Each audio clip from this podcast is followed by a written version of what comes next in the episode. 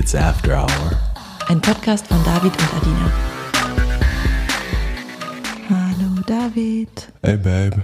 Mittlerweile müsste ich dich eigentlich Mr. Perfect nennen. Started from the Oh. bottom, now we're here. Hey. Ich wusste ja, dass auch die größten Playboys sich ändern können, wenn sie wirklich verliebt sind. Aber was du hier die letzten Wochen und Monate an Verhalten an den Tag gelegt hast, Chapeau, mein Freund. du bist witzig. Oh Mann, naja, nee, also ich will, dass es bei uns wieder schön ist und harmonisch und ich bin einfach ein harmonisch, harmonbedürftiger Mensch und es gefällt mir gerade. Und ich will irgendwie, dass so bleibt, weil es echt cool ist. Hättest dein Harmoniebedürfnis ruhig einen Ticken früher rausholen können. Du warst ja letztes Wochenende zum ersten Mal seit einem Jahr wieder im Berghain und wir haben zwischendurch so ein bisschen geschrieben. Du hast mir eine Memo geschickt. Ich habe gemerkt, du bist nüchtern und das sind alles so Kleinigkeiten, die mir sehr viel Sicherheit geben und die ich auch Paaren generell empfehlen kann, wenn es in der Vergangenheit mal Vertrauensmissbräuche in Bezug auf Partys gab. Wa- Was genau würdest du Paaren empfehlen? Naja, wenn einer der beiden feiern ist und der andere zu Hause ist und sich Sorgen macht oder keine Ruhe findet, dass man dann miteinander schreibt und so. dem Partner zum Beispiel versichert, dass man nüchtern bleibt, weil Drogen, Alkoholmissbrauch ist ja auch immer so ein großer Risikofaktor. Ja, definitiv. Es war auch voll schön, äh, mit meinen Jungs mal wieder draußen zu sein. Ich habe es echt genossen und dann auch wieder zurückzukommen. Und mich neben dich zu legen war auch schön. Und du warst ja am Wochenende auch auf einer Chill-Session. Also Chill-Sessions sind einfach Gay-Orgien. Und ich hatte irgendwann mal so bei WhatsApp gefragt, und wie ist es so? Und du hast mir einfach kommentarlos ein Video geschickt, auf dem ein paar Typen mit Gasmasken zu sehen sind, die gefesselt sind und an irgendwelche Gerätschaften angeschlossen. Ja, es war so wild, weil die Chill-Session war eher am Morgen. Also am Abend davor waren wir bei so einem Leder-Fetisch-Event und sind von dort aus zu meinen Kumpels nach Hause und haben da noch ein paar Leute eingeladen. Und es war alles irgendwie in so einem normalen Rahmen. Und dann irgendwann um neun Uhr morgens oder acht Uhr morgens dann war's. Alle waren so ein bisschen dann in Chill-Mode, waren alle auf der Couch gelegen. Und ich wollte eigentlich nur aufs Klo gehen und gehe raus und sehe plötzlich in diesem anderen Raum zwei der Dudes einfach in Gasmaske und Lederoutfit dastehen. Einer gebondaged an so einen Bock mit einer Fuckmaschine im Arsch und ähm, eine Milking-Maschine auf seinem Penis. Sonst waren zwei Dudes dabei, die sich ultra gut auskannten mit Bondage, also BDSM. Oh, stimmt, du wurdest doch auch, Shibari? ja, du wurdest doch hingehangen. Ja, genau. Da hast du mir auch ein Video geschickt. Es ist wirklich eine Kunst, diese Seilzüge zu machen und diese Knoten. Also es sieht auch echt ultra schön aus. Also es ist jetzt nicht nur irgend so ein Seilgewurstel mit irgendwelchen Knoten. Also es sieht auch wirklich, wirklich schön aus, dass man wirklich so Knoten dann hier vorne hat und so leicht Muster über den ganzen Körper verstreut hat. Also es ist wirklich ästhetisch und schön. Und du wurdest gefesselt und hingehangen. Wie war das? Anders. Anders als was? Normalerweise mag ich die Kontrolle haben und da gibt man wirklich so hundertprozentig seine Kontrolle ab, weil man sich natürlich nicht bewegen kann und es tut auch gar nicht weh. Man hat ein bisschen Druckpunkte und man wird die ganze Zeit gefragt, okay, spült man noch seine Hände, kribbelt irgendwas. Aber du kamst mit ein paar Wunden nach Hause. Genau, man hat so ein bisschen paar Einschnürungen gehabt. Das Seil trägt ja das gesamte Körpergewicht von einem und deswegen gab es schon Einschnürungen und meine Haut ist super sensibel. Jeder kleinste Kratzer sieht man auf meiner Haut und deswegen hat man auch die Seile gut gesehen. Das muss ich mir definitiv mal live anschauen. Nächstes Mal, dass du gefesselt wirst und hingehangen wirst. warte mal. Ich hätte gedacht, das machen wir an dir und ich schau zu. Ja, das können wir auch machen. Nee, das werden wir machen. Aber ich habe auch Lust, dich zu ficken, wenn du da so hängst und absolut nichts machen kannst. Das gleiche gilt für dich auch. Gut, gut, das werden wir ja sehen. Kommen wir zu dem Thema der heutigen Folge. Das wollen wir nämlich schon seit Monaten mal angehen, aber es ist wirklich nicht leicht, das angemessen zu behandeln, weshalb wir es immer vor uns hergeschoben haben. Viele haben zu dem Thema eine starke Meinung und unser Ziel ist es auch nicht, irgendwen in seiner Meinung zu beeinflussen, sondern wir wollen einfach nur über unsere persönliche Erfahrung reden und werden unser Bestes geben, uns natürlich auch wie immer kritisch zu hinterfragen. Ich hoffe, das gelingt uns, denn unser heutiges Thema ist der Grund für unser erstes Date gewesen und ich muss echt aufpassen, dass ich das nicht zu sehr romantisiere. Yes, Good things start with a J. Ja, wir haben ja schon unsere Kennenlern-Story in der ersten Folge erzählt. Also wir hatten ja dieses Shooting zusammen und dann kam das Gespräch, dass wir beide vegan waren und auch kein Alkohol trinken, aber gerne halt mal einen smoken. Und das haben wir dann als Aufhänger benutzt, um uns mal privat auf entspannt zu treffen. Und unser erstes Date war ja dann echt so, dass wir komplett high im Hundepark bei Sonnenuntergang saßen und französischen Hip-Hop gehört haben. Ja, es war super random, aber cool. Und Deine Freundin war ja sogar dabei. Das war richtig random. Wir waren dann zu dritt in dem Hundepark gesessen. Sie hat fast kein Wort gesagt, war super schüchtern und wir haben so ein bisschen unser Ding gemacht. Ja, ich gehe ungern auf ein erstes Date alleine. Ah, das war so, so eine Vorsichtsmaßnahme. Es war auf jeden Fall echt eine geile Zeit mit dir da zu Anfang. Es war halt alles so aufregend und ich glaube wirklich, das erste halbe Jahr waren wir bei unseren Dates immer high, oder? Ja, kann gut sein, fast immer auf jeden Fall.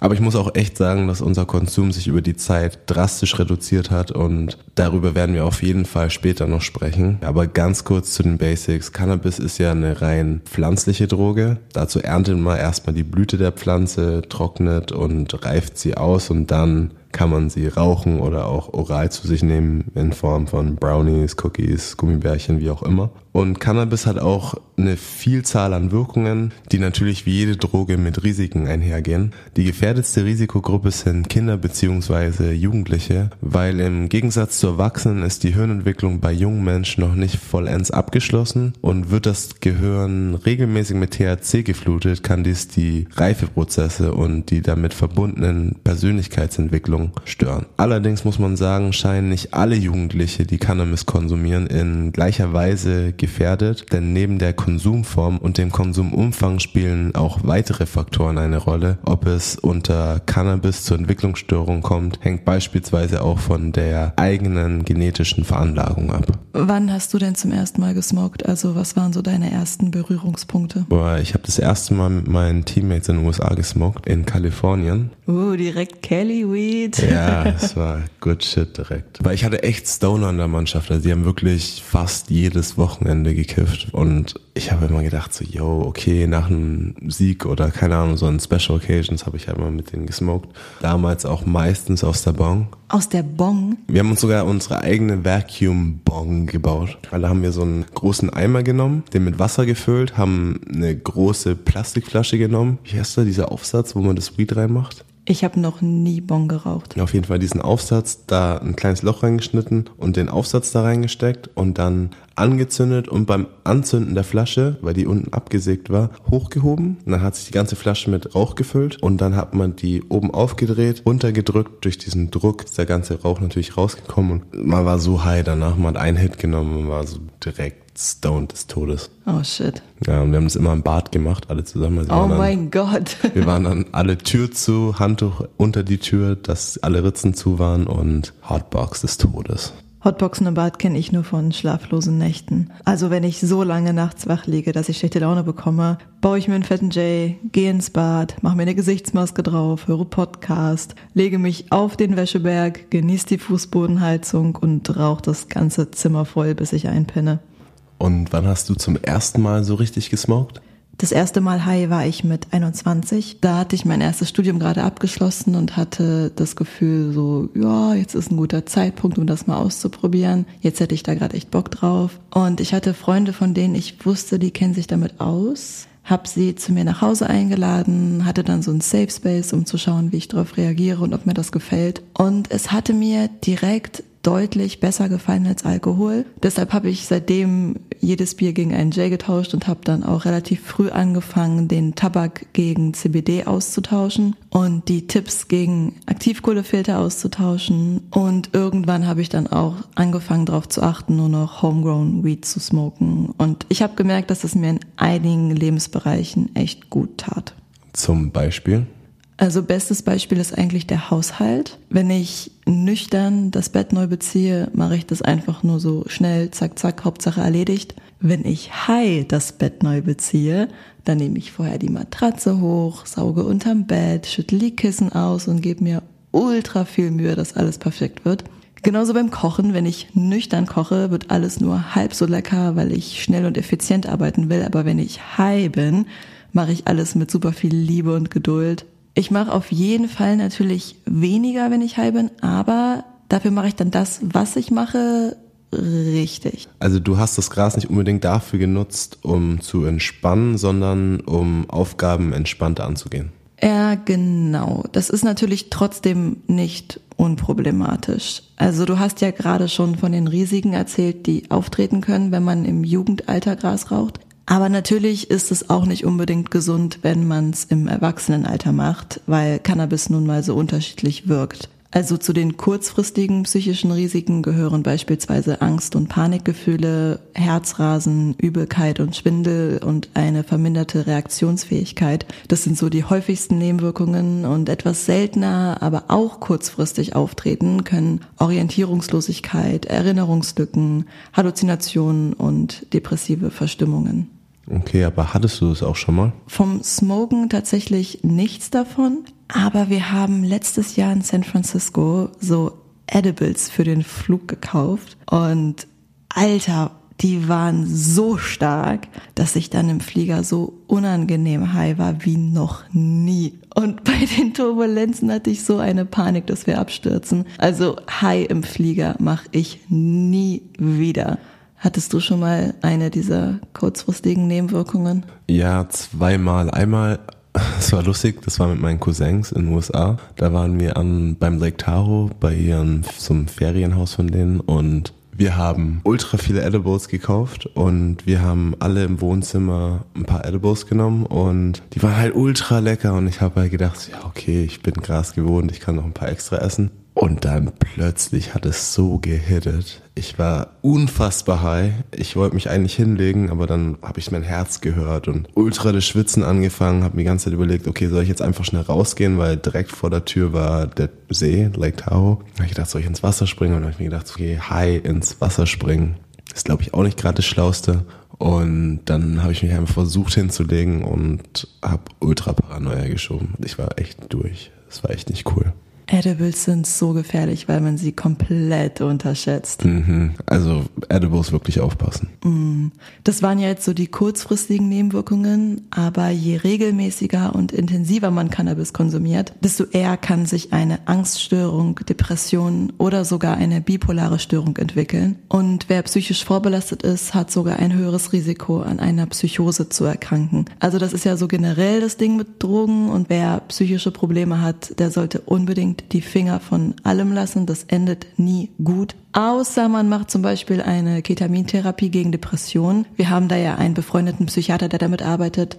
Wäre vielleicht auch mal ganz spannend, den im Podcast einzuladen. True. Aber jetzt erstmal zurück zu den Psychosen. Das ist nämlich echt ein spannendes Thema, denn ganz allgemein gibt es aus medizinischer Sicht drei verschiedene Arten von Psychosen. Es gibt organische Psychosen, nicht organische Psychosen und substanzinduzierte Psychosen. Als organische Psychosen gelten beispielsweise psychotische Störungen, die als Folge einer organischen Erkrankung wie einer Demenz oder eines Gehirntumors entstehen. Zu den nicht organischen Psychosen gehören beispielsweise die Schizophrenie oder auch eine bipolare Störung. Und substanzinduzierte Psychosen wie diese Cannabis-Psychose werden eindeutig durch den Konsum der jeweiligen psychotropen Substanz ausgelöst. Also neben dem Cannabiskonsum kann für die Entstehung einer substanzinduzierten Psychose natürlich auch ein erhöhter Alkohol, Amphetamin oder Kokainkonsum verantwortlich sein. Grundsätzlich gilt aber, dass vor allem Cannabis mit einem hohen THC-Gehalt im Verdacht steht, eine Psychose auszulösen. Diese kann sowohl reversibel als auch irreversibel sein, also manchmal heilbar,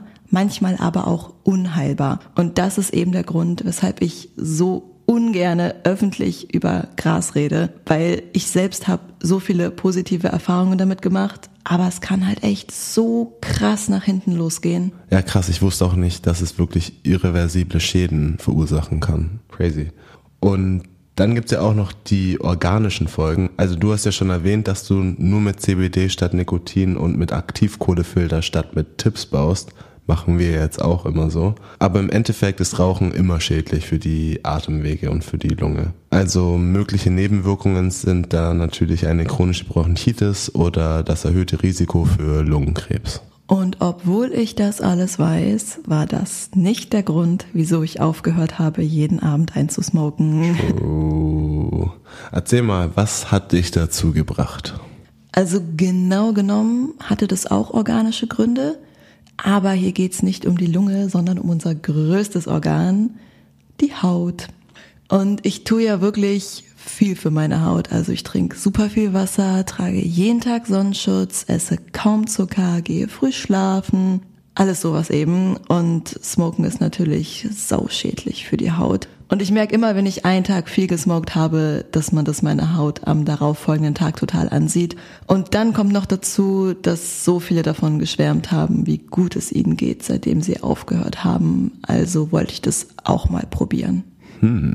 Und wie bist du dann vorgegangen? Also hast du von heute auf morgen abrupt einfach aufgehört oder hast du es so langsam ausfaden lassen? Meine Jays bestanden ja immer so aus 80% CBD und 20% THC, also waren an sich schon nicht allzu stark. Und es war ja auch immer nur einer pro Abend, manchmal sogar nur ein halber pro Abend. Ich habe dann einfach erstmal angefangen, pure CBD-Jays zu bauen, die nicht high machen, aber man hat halt trotzdem das Gefühl, einen zu smoken. Und ich finde, CBD-Joints sind so das Äquivalent zu alkoholfreiem Bier.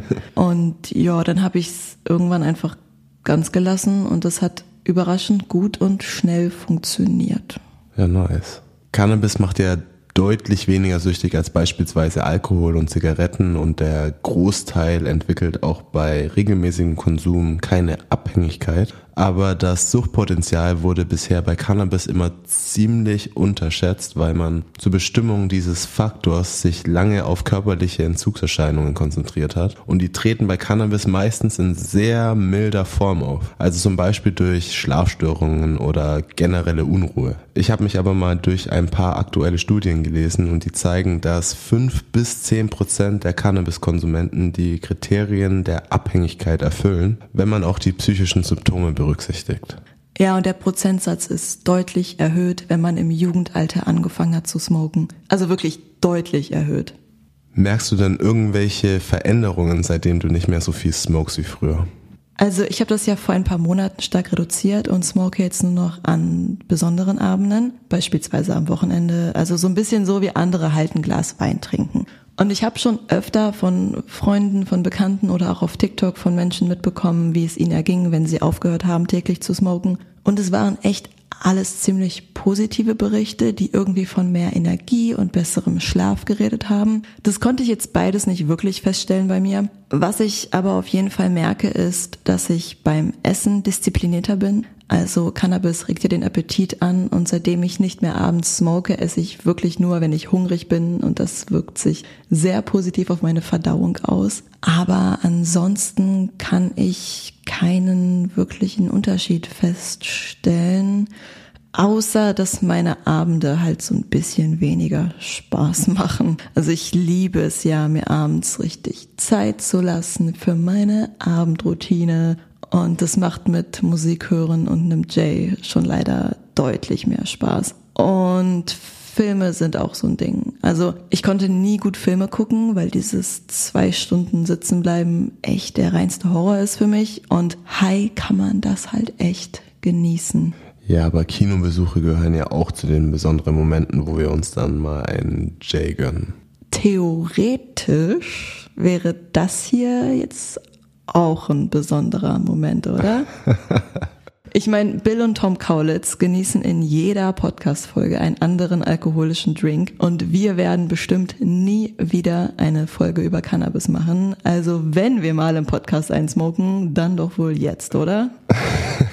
ja, Babe, du kannst ja schon mal einen bauen und wir können ja währenddessen mal die Pläne zur Teillegalisierung durchgehen. Also dass Cannabis generell legalisiert werden soll, ist natürlich insofern gut, weil man beim kontrollierten Kauf keine Angst vor gestrecktem Zeug haben muss und auch das Risiko bezüglich synthetischer Cannabinoide wird dann auch drastisch minimiert. Also synthetische Cannabinoide sind künstlich hergestellte Substanzen, die ähnlich wirken wie pflanzliches Cannabis, aber unterschiedlich konzentriert sind und deshalb ist die tatsächliche Wirkkraft von von synthetischen Cannabinoiden unvorhersehbar. Und ein Beispiel dafür ist HHC. Ähm, es ist witzig, weil ein Kumpel von mir hat mir vor einem halben Jahr oder so angeboten, HHC mal auszuprobieren, weil er das verkauft und ich wusste gar nicht, was es ist. Bis ich dann erst herausgefunden habe, dass es eben halbsynthetisches Cannabis ist, habe ich mir dann erst mal gedacht, so nee, irgendwie das da geht das ganze, der ganze Grundgedanke von Marihuana eigentlich flöten. Und oft ist es auch gar nicht klar, welche Inhaltsstoffe in den einzelnen Produkten stecken. In Einzelfällen können die sogar zu Nierenversagen oder Herzversagen führen. Also durch die Legalisierung kann man auf jeden Fall die Möglichkeit bekommen, sich bei der Qualität der Blüten sicher zu sein. Ja, voll. Aber mm, was mich so ein bisschen stört bei der Idee. Also wir beziehen uns jetzt auf die Pläne von Mitte April 2023. Es heißt, ab 21 Jahren soll die Abgabe bei maximal 25 Gramm pro Tag und 50 Gramm pro Monat liegen.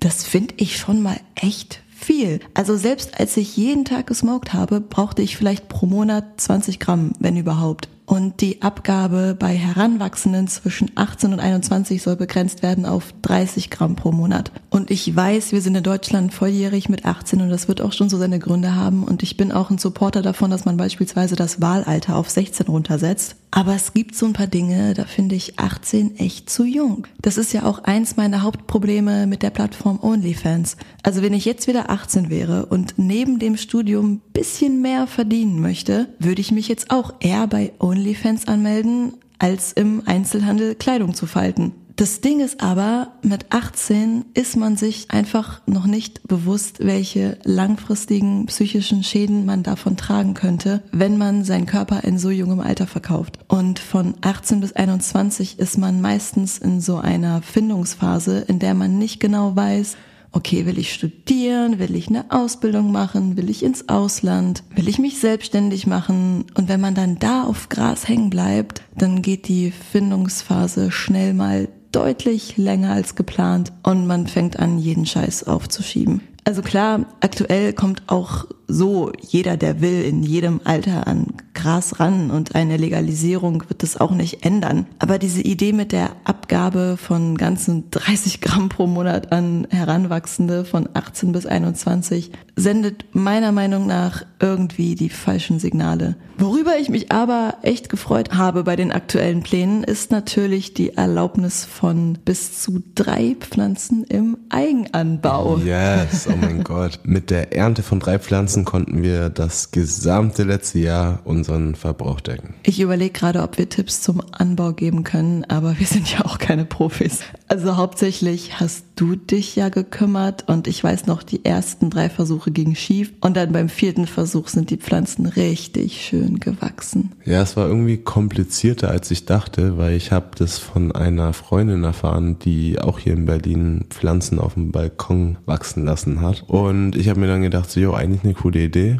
Ich kaufe mir jetzt einfach für ein paar Euro ein paar Samen aus Amsterdam und dann pflanzt man dann seine Samen rein und bewässert die und stellt sie in die Sonne, aber es darf auch nicht zu viel Sonne sein. Also es ist wirklich, man muss so ein bisschen ausprobieren. Also es darf nicht zu viel Sonne sein, es darf nicht zu viel Wasser sein, es darf nicht zu wenig Wasser sein. Also es sind sehr, sehr empfindlich und das ging beim ersten paar Malen echt schief und dann hat's geklappt.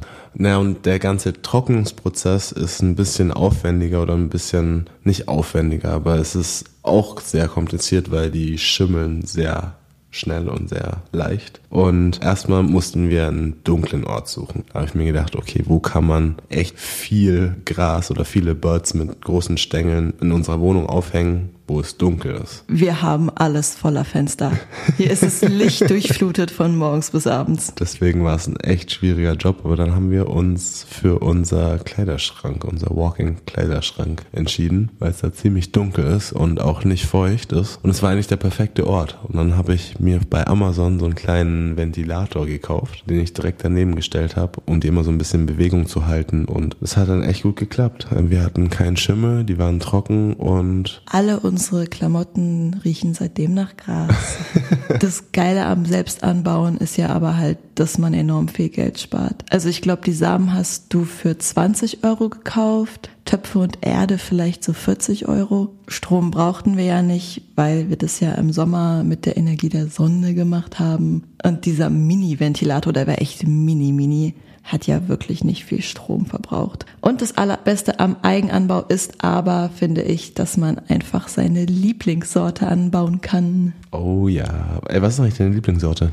Ich habe in Kalifornien mal Gorilla Skittles gesmoked. Das war extrem lecker. Oh, die kenne ich gar nicht. Hm. Hm. Und die letzten Jahre war ich immer kurz vor meinem Geburtstag oder an meinem Geburtstag in Spanien. Da gibt's ja bereits diese Cannabis-Clubs, die über Mitgliedschaften laufen. Also so wie das hier auch geplant wird, soweit ich das verstanden habe. Und da habe ich mir dann immer Birthday Cake gekauft. Und deshalb verbinde ich die Sorte Birthday Cake immer mit ganz vielen schönen Momenten. Hast du denn eine Lieblingssorte? Krass, ich kenne beide Sorten nicht. Also ich glaube, wir müssen die mal beide probieren. Da habe ich echt Bock drauf. Aber ja, meine Favorite ist definitiv Hawkberry. Die haben wir auch zusammen angebaut. Und die ist ziemlich stark. Also die hat 27% THC-Anteil, was für uns natürlich auch praktisch ist, weil wir eh viel CBD mit einmischen. Und dann braucht man einfach nur super wenig. Ja, Hulkberry ist Killer. Ich weiß noch, als wir zum ersten Mal unser selbst angebautes gesmoked haben und dann erstmal so gemerkt haben, ah, nice, so smooth und angenehm und auch vitalisierend irgendwie kann Gras sein. Und der Sex war auch wild. Der Sex ist immer wild bei uns. True. Aber kennst du eigentlich das Endokannabinoid-System? Endokannabinoid-System? Yes. Nee, noch nie davon gehört. Was ist das? Worum geht's? Okay, also das Endokannabinoid-System ist auch Teil des menschlichen Nervensystems und funktioniert als endogenes System. Was bedeutet endogen? Dass die Prozesse innerhalb des Körpers stattfinden und nichts mit äußeren Einflüssen zu tun haben. Okay, nicht schlecht, korrekt. Also grundlegender Bestandteil dieses Systems sind die CB1 und die CB2-Rezeptoren. Die funktionieren als Bindungsstelle für körpereigene Cannabinoide, also Endokannabinoide. Und die Funktionen dieses Systems sind super vielfältig und auch bis heute sind sie noch nicht vollständig erforscht. Es gibt aber immer mehr Studien zu den verschiedenen Auswirkungen dieses Endokannabinoid-Systems. Und dieses System bildet die Grundlage für die Wirkung von Cannabis auf unsere unseren Körper, denn sowohl THC als auch CBD sowie jegliche weiteren Cannabinoide könnten nicht im Körper wirken, wenn wir keine passenden Rezeptoren hätten. Und diese CB1 und CB2 Cannabinoid-Rezeptoren finden sich an unterschiedlichsten Stellen im menschlichen Körper wieder. Was denkst du, wo genau haben wir diese Rezeptoren? Hm, könnten irgendwie echt überall sein, im Kopf, unter den Schweißdrüsen, keine Ahnung. Also du hast eigentlich recht, die sind echt fast überall. Also die CB1-Rezeptoren verteilen sich vor allem im Gehirn, sind aber auch in verschiedenen Organen wie der Niere oder dem Darm zu finden. Und die CB2-Rezeptoren hingegen sind vor allem für die Immunabwehr im zentralen Nervensystem zuständig. Und die Aktivierung der Rezeptoren geschieht durch die Endokannabinoide, das sind die Neurotransmitter des Systems und die werden aber auch erst gebildet, wenn diese auch benötigt werden. Okay, aber was hat das jetzt mit Sex zu tun? Mhm. Also erstmal will ich erzählen, dass zu den bekanntesten Cannabinoid-Neurotransmittern Arachidon Glycerol, kurz 2AG, gehört. Und in einer Studie aus dem Jahr 2017 konnte belegt werden, dass bei der Masturbation bis zum Orgasmus sowohl bei Männern als auch bei Frauen größere Mengen des Endokannabinoids 2AG ausgeschüttet werden. Nach so einem Orgasmus fühlt man sich ja auch so ein bisschen high. Ich dachte gerade, das erklärt dann auch, wieso mein Orgasmus meistens noch stärker ist, wenn ich gesmoked habe. Aber ich glaube gerade, das liegt wohl eher daran, dass ich mich, wenn wir High Sex haben, bisschen mehr auf meinen Körper konzentrieren kann und mehr bei mir bin.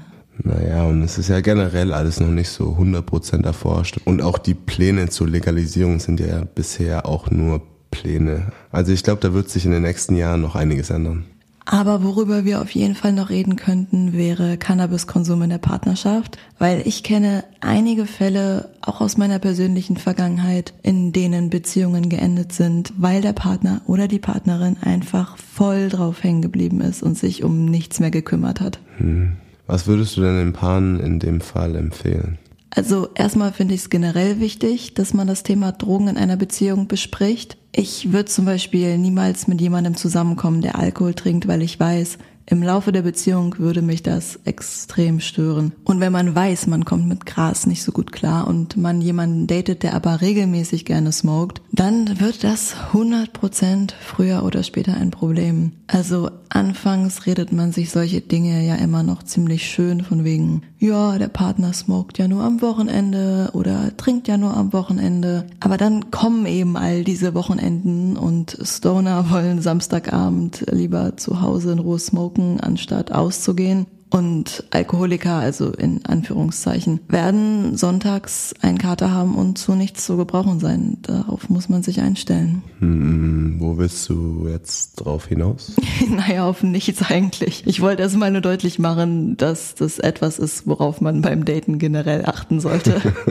Wenn man nämlich mit jemandem zusammen ist und merkt, die oder derjenige hat eine deutliche Wesensveränderung durch den Konsum einer Droge und kümmert sich nicht mehr um Verpflichtungen, sodass es der Beziehung schadet, dann gibt's leider echt nur noch zwei Möglichkeiten. Entweder derjenige ändert sich und will sich auch ernsthaft ändern und reißt sich den Arsch dafür auf, oder man muss die Beziehung beenden. Und das sage ich jetzt absichtlich so deutlich, weil mehr Optionen gibt es nicht und jeder Tag, an dem man hofft, dass es sich von alleine wieder bessert, ist verschwendete Zeit. Und ey, wenn ihr merkt, ihr seid gerade in so einer Beziehung gefangen und schafft es aber nicht Schluss zu machen, weil halt noch so viel Liebe da ist, dann achtet lieber doppelt und dreifach auf Verhütung. Ja, true, aber es, es war hart, aber real. Ähm, und ja, ey, wir sind wieder am Ende der Folge angekommen. Was ist heute dein Beziehungstipp? Da muss ich kurz ein bisschen weiter ausholen. Also, es ist ja kein Geheimnis, dass wir viele unserer Verhaltensweisen in der Kindheit erlernt haben oder unser Verhalten eine Reaktion auf in der Vergangenheit Erlebtes ist. Und die meisten, die chaotische Familienverhältnisse gewohnt sind oder auch ohne einen Elternteil aufgewachsen sind, haben dafür ein Bewusstsein entwickelt und haben eine Idee, in welche Richtung die Dinge gehen, die sie aufarbeiten könnten. Nun ist es so, dass ich und auch du, David, wir hatten unglaublich großes Glück, dass wir in stabilen Familienverhältnissen aufgewachsen sind mit einem Geschwisterteil. Unsere Eltern sind heute immer noch zusammen und bekommen auch immer noch ganz viel Liebe, Zeit und Aufmerksamkeit. Ich bin also auf jeden Fall sehr, sehr dankbar für die Erziehungsarbeit, die meine Eltern geleistet haben und würde wahrscheinlich auch vieles genauso machen wie sie. Dennoch lege ich Verhaltensweisen an den Tag, die ziemlich eindeutig auf meine Kindheit und Jugend zurückzuführen sind, die mir gar nicht gefallen und an denen ich unbedingt arbeiten muss. Zum Beispiel, wenn du einen schlechten Tag hast und genervt bist, gehe ich immer davon aus, dass es meine Schuld ist und dass ich dafür verantwortlich bin, dass es dir wieder besser geht. Und ich weiß, dass das Quatsch ist, aber mir fällt es extrem schwer, dementsprechend zu handeln und nicht alles auf mich zu beziehen. Und das liegt zu großen Teilen daran, dass in meiner Kindheit die größten Streits, die ich von meinen Eltern mitbekommen habe, immer um meine Schwester und mich gingen. Ob es in der Realität wirklich so war, weiß ich nicht, aber das war halt das, was ich mitbekommen habe. Und was meine Jugend angeht, da weiß ich leider sehr, sehr sicher, dass ich das Problem war. Ich habe mich so fucking schlimm verhalten. Ich war meine gesamte Teenagerzeit so überfordert mit meinen Hormonen und Emotionen, dass ich mich rückblickend nur schwer an alles erinnern kann, was so von 12 bis 20 passiert ist. Was ich aber noch ganz genau weiß, ist, dass ich meinen Eltern so unfassbar viel Stress bereitet habe. Wenn es denen nicht gut ging, dann lag das halt wirklich oft an mir. Und mir fällt es echt schwer zu realisieren, dass die Zeiten sich geändert haben, dass ich mich massiv geändert habe und dass ich heute nicht zwangsläufig schuld an der Laune meiner Mitmenschen bin. Und das ist jetzt auch nur ein Beispiel von vielen, die mir da aufgefallen sind. Also mein Beziehungstipp ist, ich weiß, ich habe jetzt echt lange ausgeholt, aber Selbst wenn man das Gefühl hat, die Kindheit war gut, die Jugend war gut, die ehemaligen Beziehungen waren gut. Selbst dann ist es enorm hilfreich und sinnvoll, sich damit auseinanderzusetzen und seine eigenen Verhaltensweisen und Glaubenssätze zu hinterfragen. Ich merke nämlich echt, dass das oft zu kurz kommt bei all denjenigen, die eher glücklich aufgewachsen sind. Das ist ein guter Beziehungstipp. Hm. Vor allem, du bist high, ne? Ja. Hast du eine spicy Frage für oh, mich? Ja. Stimmt, da war noch was. Warte mal. Würdest du lieber jemanden daten, der zehn Jahre jünger ist oder der 20 Jahre älter als du? zehn Jahre jünger als ich wäre minderjährig, mein Freund. Ja, dann halt so 18 Jahre alt. Hm, Finde ich immer noch ziemlich jung. Okay. Ah, 20 Jahre älter ist fast so alt wie meine Eltern. Ey, nee, nee, nee, nee. Ich stehe irgendwie gar nicht so auf Ältere. Ich glaube auch so Skincare und Anti-Aging und so ist mir nur wichtig, damit ich mit 40 noch irgendwelche 25-Jährigen klären kann. Wow, Cougar. ich würde auf jeden Fall tendenziell eher jemand Jüngeres daten als jemand Älteres. Ich auch. Ah, letztens hast du mir ein Match auf einer Dating-App gezeigt, das du hattest und zeigst mir so das Bild und ich so, alter David, die ist 17. Übertreib, die war nicht 17. Die war 17. Die war 19. Die ah, war ah, safe du 19. hast dir gewünscht, sie wäre 19. so, bis in zwei Wochen. Bis in zwei Wochen.